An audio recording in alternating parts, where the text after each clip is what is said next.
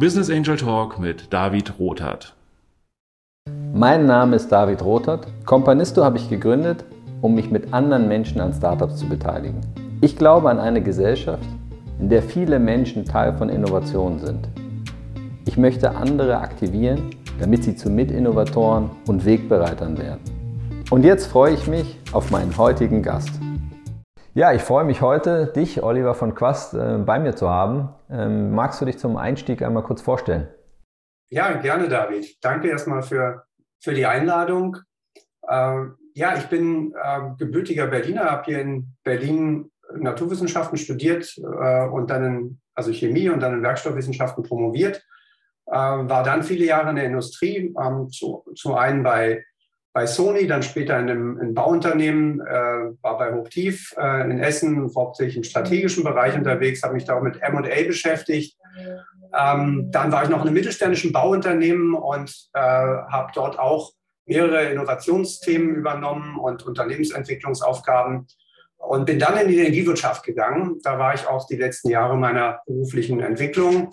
Ähm, zuletzt bei äh, bei der EDF. Also du hast äh, schon jede Menge erlebt und gesehen und gemacht. Äh, ich glaube, das wird jetzt den Rahmen hier dieses Podcast-Gesprächs sprengen. Ähm, hätte viele Fragen dazu, zu deinen Erfahrungen und Learnings. Ähm, jetzt sprechen wir aber auch äh, mit dir heute als Gründer von Direct Charge. Magst du uns mal sagen, womit ihr euch jetzt beschäftigt? Ja, danke. Direct Charge ist tatsächlich unser unser neuestes Projekt. Wir sind insgesamt vier Gründer. Mein einer Gründerkollege und ich kommen aus der Energiewirtschaft und die beiden anderen aus dem IT-Bereich. Und wir haben uns vorgenommen oder wir haben eine Plattform gebaut, die hilft Solar- und Windstromerzeugern, ihren Strom günstiger E-Automobilisten anzubieten. Das heißt, dadurch, dass man direkt an den erneuerbaren Anlagen seinen Strom laden kann, spart man eine ganze Menge Umlagen und Abgaben. Dadurch kann der Strom insgesamt viel günstiger getankt werden, ist 100 Prozent Grünstrom und die Anlagenbetreiber erhalten neues lukratives Geschäftsmodell. Gerade im Zuge dessen, dass immer mehr Anlagen jetzt aus, dem, aus der EEG-Vergütung gehen und die Betreiber solcher Anlagen nach neuen Geschäftsmodellen mit interessanten Erträgen suchen müssen. Also wir verbinden das beides miteinander zu einer Lösung äh, und haben dort ein, ein Plattformprodukt, äh, also eine IT-Lösung, die das realisiert. Ja, vielen Dank und, und spannend auch. Ich glaube, das ist ja so eine gewisse Fortsetzung in deinem Lebenslauf, ähm, dass dich das Thema begeistert und interessiert. Hm, vielleicht kannst du das nochmal jetzt für mich äh, erklären, wenn ich jetzt also mein Auto laden will. Ja, ähm, ich mache das im Moment hier ähm, im Office äh, mal, aber wenn ich jetzt, äh, sagen wir mal, Pendler wäre und unterwegs bin, welchen Vorteil habe ich denn äh, durch eure Lösung?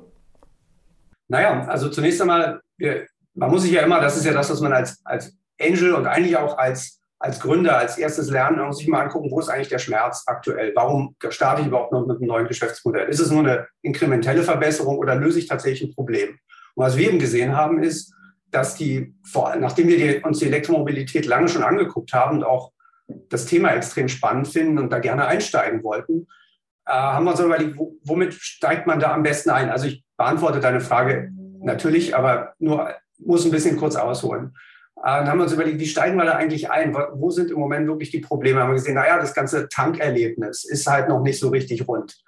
Ähm, da gibt es halt noch viele Medienbrüche dazwischen und funktioniert oft nicht an einigen Stellen. Aber wir haben eben gesehen, in der Zeit, seit gut anderthalb Jahren, wo wir uns mit dem Thema intensiv auseinandersetzen, da ist viel passiert.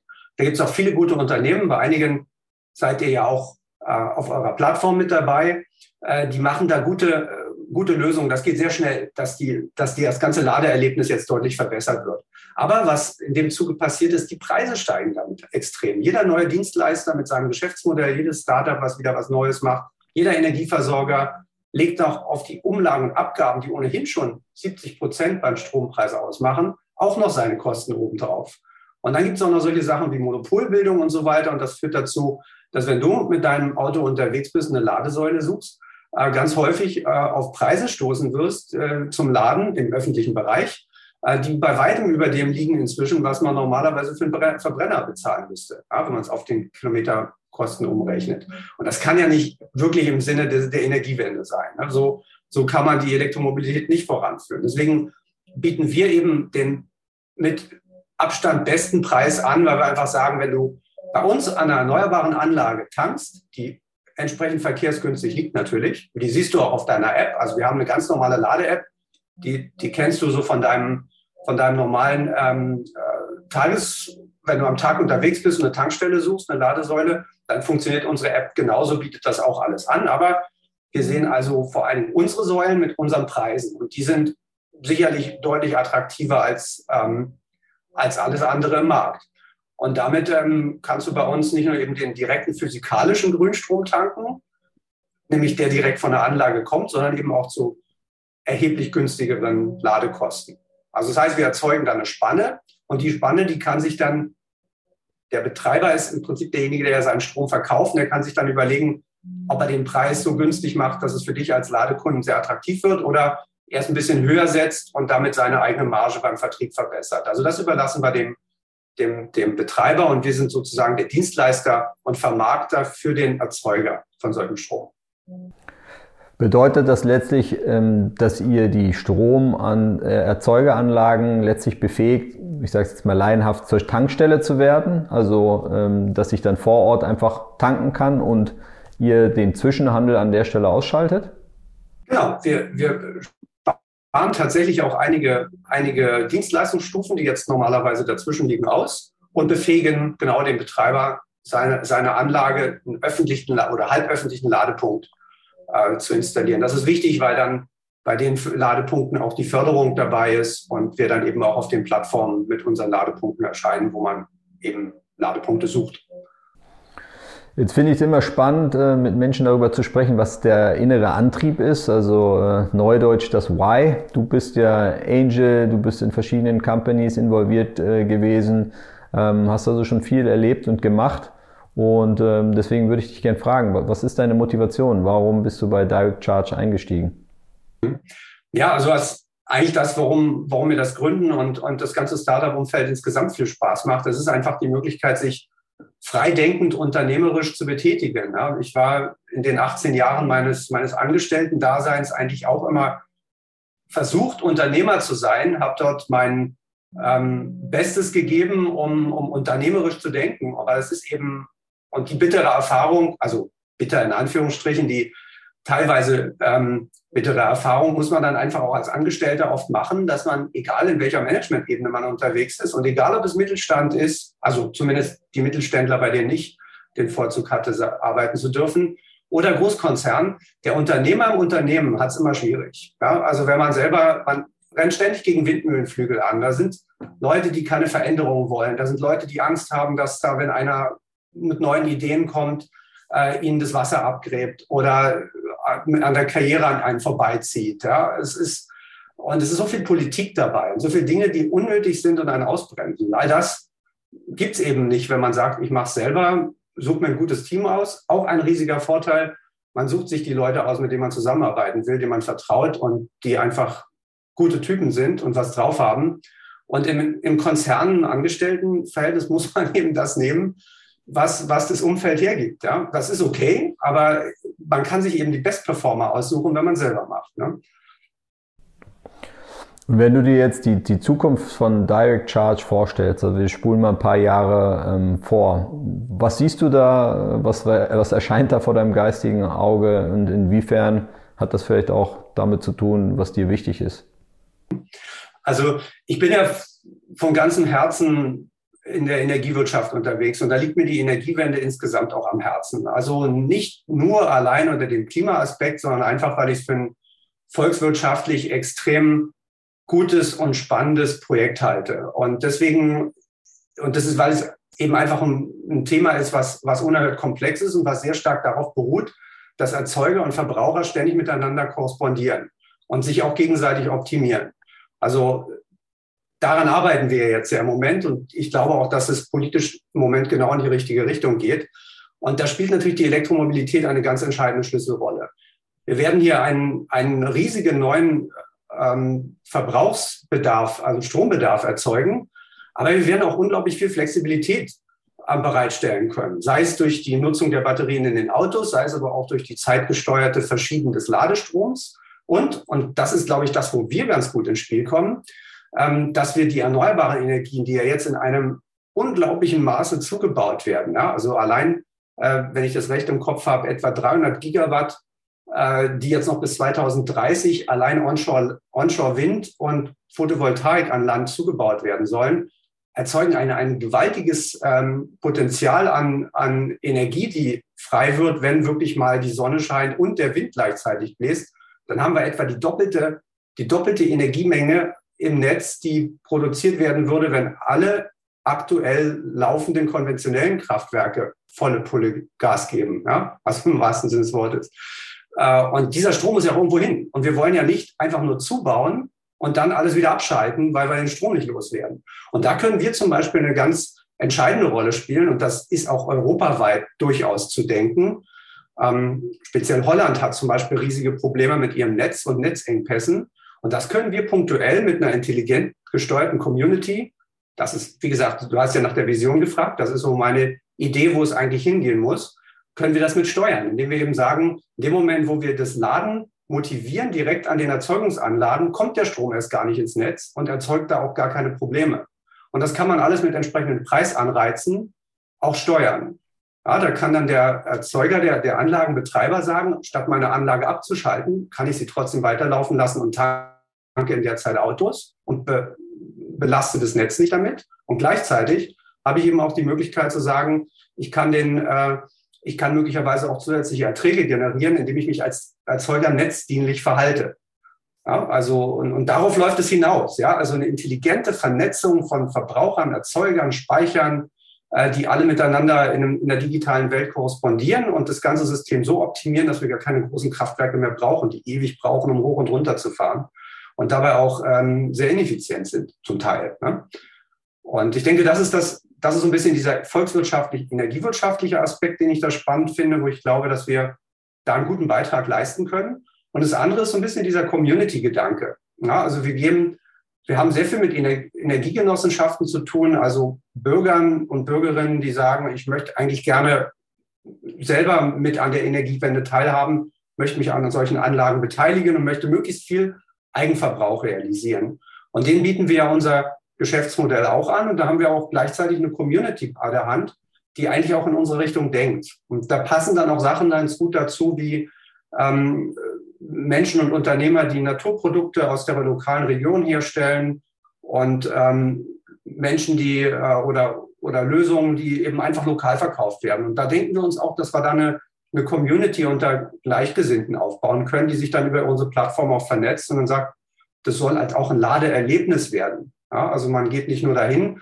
um günstig Strom zu tanken, sondern ich kann mir dann auch da beim Bauern vor Ort das Biobrot holen oder ein Biohuhn oder was auch immer. Ja? Also dass man irgendwie sagt, ähnlich denkende Menschen können sich auch da vernetzen und da tanken, ähm, wo, wo auch irgendwie die, ja, die, der ökologische Spirit auch gut verortet ist. Ja? So das ist ein bisschen die Idee. Ja, sehr spannend. Also ähm, ich äh, finde auch diesen Aspekt der Community und das Zusammenbringen von Gleichgesinnten, das kann ich jetzt nur spiegeln, wie ich das erlebe mit den Kompanisten. Ähm, letztendlich ja Menschen, die äh, Lust haben, in Startups zu investieren und einfach, wenn wir die in einen Raum bringen, wenn die zusammen zu einem Startup äh, gehen oder sich treffen, da entsteht ganz viel Interaktion und das liegt äh, an diesem Mindset. Deswegen sehe ich da auch aus dem, was du beschreibst, sehr, sehr viel Potenzial für, für eine Community und ja, ganz viel, was darüber hinaus passieren kann. Und wenn man so etwas wie die äh, Energiewende ja auch gemeinsam erleben und vorantreiben kann, ist das ja auch ein anderes Gefühl, als wenn man isoliert so vor sich hin wirkelt und sich fragt, wie groß ist eigentlich mein Impact. Also finde ich sehr, sehr spannend und äh, ja, find, bin natürlich sehr happy, dass wir hier zusammen den Weg gehen als Kompanisten äh, zusammen mit euch. Vielleicht äh, nochmal als letzte Frage für dich persönlich, ähm, weil ich das auch immer sehr spannend finde ähm, man entwickelt sich ja weiter über die Zeit, man macht Erfahrungen und ähm, ja, was, was, was ist für so dein Learning? Wie bist du heute anders als Oliver, als vielleicht früher? Ähm, wie, wie arbeitest du daran, sozusagen zu deinem besten Ich zu kommen? Was, was sind die, die wichtigsten Punkte für dich im Moment? Ja, das ist eine gute Frage. Also ich würde mal zweiteilig sehen. Also auf der einen Seite so ein bisschen das, das Strategische. Ich glaube, da habe ich eine ganze Menge auch durch am Ende auch durch Erfahrungen, wo Startups-Beteiligung nicht so gut gelaufen sind, eine ganze Menge gelernt. Ähm, am Anfang habe ich halt sehr stark auf die gute Idee geachtet. So, was ist, denn, was, was ist das unternehmerisch Spannende an der Idee? Und habe mich dann auch oft viel zu sehr in die Idee verliebt, ähm, um dann über die Jahre hinweg festzustellen, die Idee ist eigentlich nichts wert. Äh, eigentlich ähm, die, die nur zu haben oder zu schützen, bringt eigentlich gar nichts. Da muss erst mal zeigen können, kann ich die überhaupt realisieren und auf die Straße bringen. Und ganz häufig habe ich Startups gesehen, die hatten gar nicht mal die brillanteste Idee, aber die waren einfach ein gutes Team und die waren extrem flexibel, die waren nicht ähm, äh, beratungsresistent und die haben sich ganz schnell orientieren können, wenn sich die Herausforderung der Markt geändert hat und haben dann teilweise mit ja, mehr oder weniger durchschnittlichen Geschäftsmodellen oder Ideen, aber einer guten Performance viel gerissen. Und da war mir klar, eigentlich das Entscheidende ist, klar, die Idee muss, muss irgendwie stimmen und passen und sie muss irgendeinen Schmerz lösen, wie wir vorhin ja schon gesagt haben, bei dem Tanken zum Beispiel. Aber das Wichtigste ist trotzdem das Team. Also wenn das Gründerteam gut besetzt ist, bestehend aus mindestens einem guten Visionär, einem, einem äh, Verkäufer und äh, jemandem, der, der, den, der den Markt und die Finanzen im Griff hat, wobei man sich den Teil fast noch ähm, dazu kaufen kann. Aber diese visionäre Gedanke und das Unternehmerische und die, ähm, ja auch die Empathie, die rüberkommt, äh, das sind so irgendwie die Qualifikationen, die ich mir inzwischen als erstes anschaue. Und dann sage, traue ich das diesem Team auch zu. Und äh, wie bei einem eurer Startups, wo ich ja auch mit investiert bin, was bei euch eine sehr erfolgreiche Runde gedreht hat, ähm, habe ich auch aufs Team gesetzt. Ich mache sowas eigentlich sonst nicht. Wenn ich von dem Markt nichts verstehe, gehe ich da auch nicht rein. Aber in dem Fall habe ich einfach gesagt, ich, das Team kenne ich und das sind unglaublich gute Leute, sehr kompetent und einfach im Auftreten und im Verkauf super. Und ich glaube, das hat sich auch als richtig erwiesen und über die Zeit hinweg äh, habe ich immer wieder festgestellt, dass es der richtige Weg ist. Also das ist das eine, ähm, was ich gelernt habe. Und das andere ist auch, dass ich auf der Investorenseite eigentlich auch immer mehr Spaß daran habe, mit, mit Investoren, Co-Investoren zusammenzuarbeiten, die auch ihr eigenes Geld investieren. Also meine Erfahrungen, die so in Richtung Venture Capital und, und solche Investoren, auch wenn es nur kleine Teams sind, ja, ähm, hier in Berlin haben wir ja einige von der Sorte, ähm, dann waren die nicht unbedingt immer, immer erfolgreich oder immer, immer positiv. Ich schätze es eigentlich sehr, wenn Menschen ihr privates Geld, hart verdientes Geld in die Hand nehmen und das unternehmerisch in andere Unternehmen investieren. Ich habe die Erfahrung gemacht mit solchen Gesellschaftern als Co-Gesellschaftern, einerseits auf der Investorenseite und andererseits auf der Gründerseite mit solchen Gesellschaftern war eigentlich immer das beste Auskommen. Ja, da ist wenig Politik, da geht es vor allem darum, das Unternehmen gemeinsam voranzubringen. Und der Anreiz mit dem eigenen Geld ist größer, als wenn man das Geld anderer investiert. Das war für mich auch immer, ist auch immer ein gutes Signal, ähm, wenn man diesen VC-Teil, glaube ich, so spät wie möglich machen kann. Irgendwann kommt man nicht mehr drum rum, meistens, wenn es dann doch um größere Runden geht. Ja, ja, ja, sehr spannende Learnings. Ähm, ich meine, der Punkt mit dem eigenen Geld investieren, da bist du, glaube ich, hier bei der Komponisten-Community genau richtig. Das sind ja Menschen, die ihr eigenes Geld investieren und ich teile auch diesen Gedanken, dass äh, in dem Moment, wo ich ja mein Geld investiere, ich auch eine Entscheidung treffe und sage, ich möchte dabei sein und diese Reise mitgehen und entscheide mich bewusst dafür, ähm, wie ich mich gleichermaßen ja auch gegen bestimmte Startups entscheide, in die ich dann nicht investiere. Ich glaube, das ist eine große Chance, das ist eine gute Verbindung, die man nutzen kann. Ähm, du sagst, du setzt sehr stark auf die Kommunikation, auf das Team. Würdest du auch sagen, äh, der Oliver heute, der spielt eine andere Rolle oder kommuniziert anders als der Oliver vor 20 Jahren? Ja, ich denke durchaus, dass einen, dass, dass einen die vielen guten, aber auch schlechten Erfahrungen deutlich mehr, deutlich mehr Schärfe geben, wenn man, wenn man Entscheidungen treffen muss, ob man sowohl unternehmerische Entscheidungen innerhalb der entsprechenden Startups, aber auch Entscheidungen treffen muss, ähm, ob man überhaupt investiert. Ich denke, was ein, was ein gutes Learning war, was wir im Rahmen dieses, ich hatte es vorhin erwähnt, dieses A-Quadrat Accelerator Programms, was wir da in Adlershof bei der Vista aufgebaut haben, wo wir uns viele, viele Startups, ähm, ich denke einige hundert in persönlichen Gesprächen angeschaut haben. Viel mehr, als man sonst in normalen Pitching-Veranstaltungen macht. Und irgendwie sehr schnell herausarbeitet, wenn man mit denen redet, und sieht, können die ihr Thema wirklich auf den Punkt bringen? Ähm, harmonieren die untereinander? Äh, bringen die irgendwie so einen Spirit rüber? Ja? Und, und äh, können die die kritischen Fragen gut und schnell adressieren?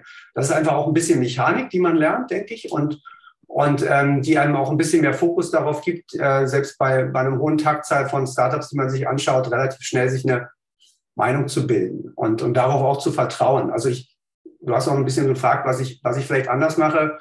Ähm, als 66er Baujahr gehöre ich ja auch ein bisschen zu denen, die ja schon ein bisschen, bisschen älter sind, auch unter den Gründern. Ähm, aber ich habe irgendwie gelernt, mich mehr und mehr auf mein Bauchgefühl zu verlassen. Das klingt ein bisschen blöd, aber tatsächlich hat mich das bisher deutlich seltener enttäuscht, als wenn ich zu sehr auf rationale Entscheidungen gesetzt habe. Und äh, deswegen auch passt das ganz gut zu dem, sich das Team anzuschauen und so. Ja, ja, sehr spannend. Äh, den Gedanken nehme ich gerne nochmal jetzt hier zum äh, Abschluss äh, mit auf. Also ich glaube, an, zu anerkennen, auch als Mann, vielleicht oder gerade als Mann, dass die eine Kompetenz auch im Bauch liegt, ja, und man das durchaus mit einbeziehen sollte und das nicht abtun sollte als ja, Gefühlsduselei und nur auf Rationales zu gehen, ist, glaube ich, ein extrem wichtiger Punkt. Und ich glaube, wenn man ein bisschen drüber nachdenkt und mit Leuten drüber spricht, äh, dann kann jeder auch viele Momente und ähm, Erlebnisse in seinem Leben rekonstruieren, wo er oder sie ein, ein Bauchgefühl oder ein schlechtes Gefühl oder ein gutes Gefühl hatte. Ähm, deswegen finde ich das auch einen extrem wichtigen Teil, den ich mir auch immer wieder klar mache. Dank und bedanke mich an der Stelle für die Erinnerung daran, äh, dass ich wieder mein, an mein Bauchgefühl öfter denke. Ja, absolut. Ja, vielen Dank, Oliver. Äh, Dank für deine Zeit. Wir freuen uns äh, als Kompanisten gemeinsam auf den spannenden Weg äh, mit euch und werden das natürlich eng begleiten, euch unterstützen. Du weißt, das Netzwerk ist für euch da, die Kompanisten sind für euch da. Und jetzt wünschen wir uns erst, ähm, erstmal eine sehr, sehr gute Runde zusammen und dann gehen wir den Weg zusammen weiter. Vielen Dank. Super, ganz herzlichen Dank, David, auch an dich und auch an euer Team übrigens äh, für die bisher sehr, sehr gute und, und hervorragend ähm, gelaufene Betreuung und den guten Start. Und wir werden sicherlich, werde sicherlich weiterhin der, der Community ähm, dienen und beitreten und freue mich auch, dass wir hier in einem wirklich spannenden und guten Netzwerk sind. Vielen Dank auch dir.